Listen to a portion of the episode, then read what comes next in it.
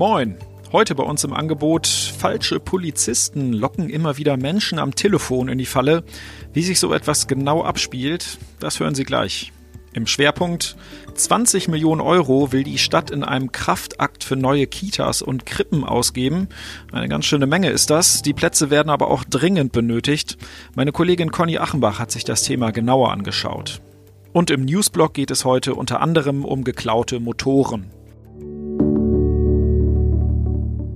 Sie hören immer der Hase nach, den Podcast aus der NOZ Lokalredaktion am Montag, den 7. Oktober, heute mit Sebastian Philipp.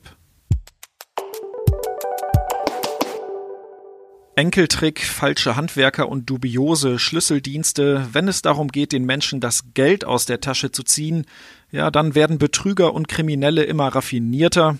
Die Masche, die sich in der letzten Zeit aber zu einer richtigen Modeerscheinung entwickelt hat, das sind Anrufe von falschen Polizisten. Das Landeskriminalamt startete dazu jetzt eine Präventionskampagne und stellte dabei auch eine Audiodatei ins Netz, die zeigen soll, wie die Betrüger vorgehen. Hören wir mal eben zusammen rein. Hallo? Ja, Oberkommissar Neumann, mein Name. Spreche mit Hans-Joachim. Ja. Und zwar handelt es sich um einen Notfall. Wir haben vor circa einer Stunde einen Notruf erhalten gehabt, dass bei Ihnen in der Umgebung ein Einbruch gab in der Nacht zwischen zwei und drei. Haben Sie denn da was mitbekommen oder gesehen? Nee. Weil unsere Beamten haben in der Nacht äh, in der Straße drei Täter festgenommen. Warten Sie mal. Einer der. Muss mal schnell ein bisschen leiser machen hier. Ja.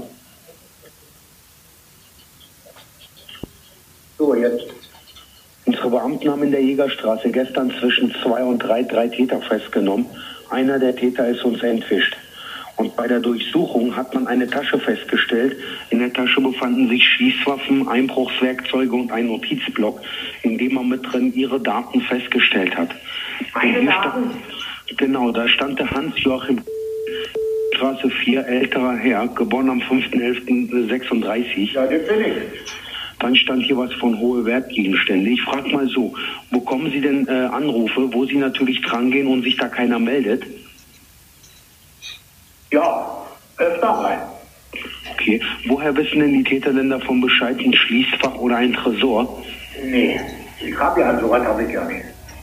Okay. Äh, Auch hier bei uns in der Region Osnabrück kommt es immer wieder zu solchen Anrufen. Fast wöchentlich erreichen uns Meldungen der Polizei. Zuletzt ereignete sich Ende vergangener Woche ein Fall in Haßbergen. Ganz schlimm ist es aber im Sommer im Emsland gekommen. Dort erbeuteten Unbekannte sage und schreibe 38.000 Euro von einer älteren Dame. Doch es gibt auch Erfolge im Kampf gegen die Betrüger. Jetzt wurde ein 32-jähriger Mann am Landgericht Osnabrück zu sechs Jahren Gefängnis verurteilt. Er hatte sich auch als Polizist ausgegeben und vor allem bei älteren Menschen Geld erbeutet.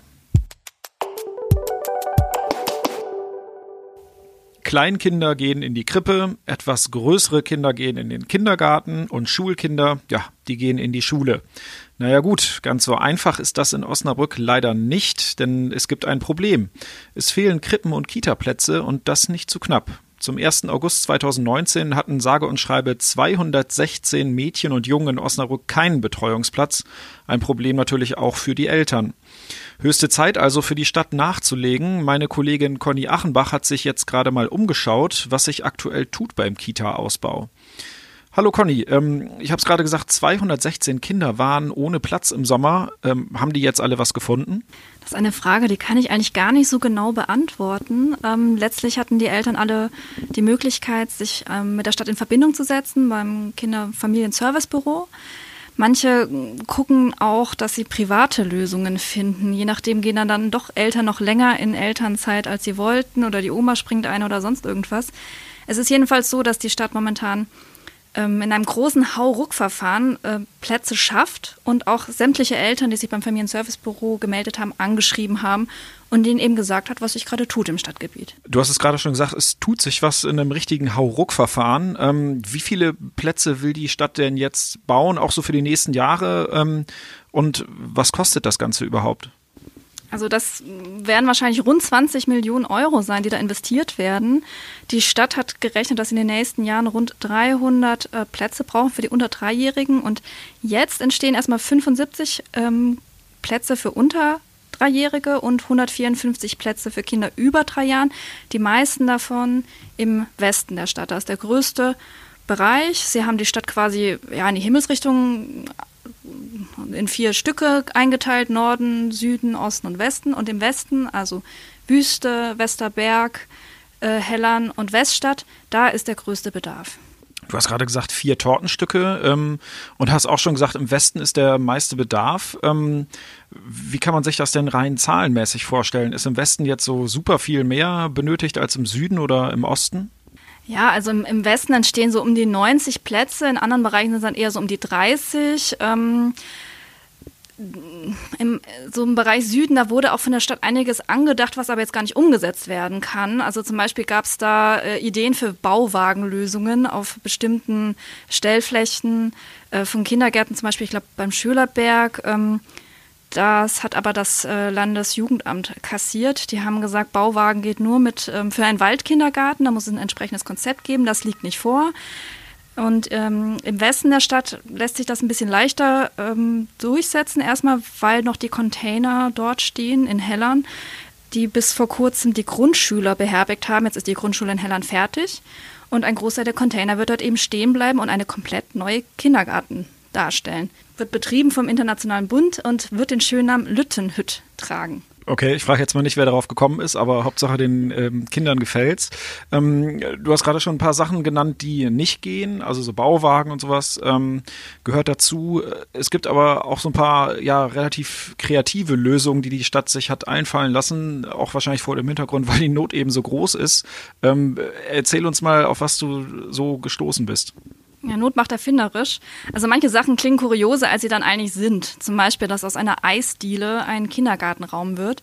Das, ähm, ja, das finden natürlich Kinder super. Wenn es nach denen ginge, könnte man einfach alles so lassen. Wir sprechen vom Stadtteil Haste. Dort ist eine, eine Eisdiele, ähm, die liegt so ähm, schräg gegenüber von der Nackten Mühle ähm, die steht leer und die grenzt aber direkt an den städtischen Kindergarten. Das heißt, da wird im Grunde angedockt. Ne? Es ist jetzt nicht so, dass ein komplett neuer Kindergarten in einer Eisdiele entsteht. Ebenfalls angedacht im Stadtteil Schinkel ist äh, ein Bauernhof, ein Bauernhaus umzubauen. Dort könnte womöglich ein komplett neuer Waldorf-Kindergarten entstehen. Das muss allerdings erst alles noch durch den Bauausschuss. Du hast gerade gesagt, es kommen auch wieder Container ähm, zum Einsatz. Ähm, unsere Redaktion hat schon mal darüber berichtet. Also in vielen ähm, Köpfen sorgt das natürlich erstmal äh, für Unbehagen. Container hört sich erstmal nicht so richtig charmant an. Die Stadt nennt das Ganze ja auch so ein bisschen äh, anders. Ja, die Stadt wird wieder mit mir schimpfen, dass ich Container geschrieben habe. Die sagen mal, schreiben Sie doch Pavillons. Aber unter einem Pavillon stelle ich mir was ganz anderes vor. Alle Eltern wissen, was mit dem Container gemeint ist. Und es ist ja wirklich so, wir haben uns angeschaut, wie das ist in einem Container. Und es ist eigentlich, sobald man so einen Container betritt, merkt man eigentlich gar nicht, dass man da in so einer Box ist. Es ist durchaus, äh, kann man es darin aushalten. Ja, hoffen wir mal, dass die Stadt das Thema in den Griff bekommt. Ähm, wir haben ja beide Kids, also für mich wäre es ähm, ja fast unmöglich, den, den Alltag so hinzukriegen. Wie, wie ist denn das aus deiner Sicht? Du beobachtest das Thema ja schon auch ein bisschen länger als ich. So generell Kinderbetreuung und Job und alles. Ja, das ist bei uns ein großes Tetris-Spiel. Äh, das geht nur durch äh, gute Koordinierung mit Kalendern und wer kann wie wo das Kind betreuen und ähm, wer macht Frühdienst, wer macht Spätdienst. Und ähm, mein Kind ist selber noch ein Kindergartenkind, kommt nächstes Jahr in die Schule, in eine Ganztagsschule und dennoch, es, es wird nicht gerade einfach. Das ist bei uns genauso. Ganztagsschule ist bei uns noch ein bisschen weiter weg, aber ähm, das ist ja auch noch ein Thema, allerdings nicht für heute. Erstmal vielen Dank für die Infos und ja, wir bleiben natürlich dran, was den Kita-Ausbau angeht.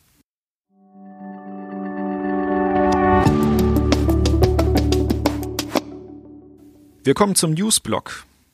Ja, als Zeitungsredakteur, da hören Sie jeden Tag von diversen Verbrechen in der Stadt. Der Diebstahl, der im November am Osnabrücker Landgericht verhandelt wird, der ist dann aber auch doch für Redakteure eher ungewöhnlich. Darum geht es. Zwei Männer sollen aus dem VW-Werk hier in Osnabrück sage und schreibe 132 Automotoren gestohlen haben. Ja, Motoren nimmt man natürlich nicht gerade in der Hosentasche vom Werksgelände mit. Wie haben die beiden Angeklagten das denn geschafft, fragt man sich. Ganz einfach. Die Männer machten sich zunutze, dass sie bei einem Logistikdienstleister arbeiteten. Sie fälschten dann die Frachtpapiere und fuhren mit ihrer Beute ganz einfach vom Hof. Mutmaßlich 1,8 Millionen Euro Schaden haben die Angeklagten durch ihre Taten verursacht. Anfang November beginnt ihr Prozess am Landgericht. Das war's für heute von Immer der Hase nach. Ich hoffe, Sie konnten was mitnehmen. Wir hören uns morgen wieder.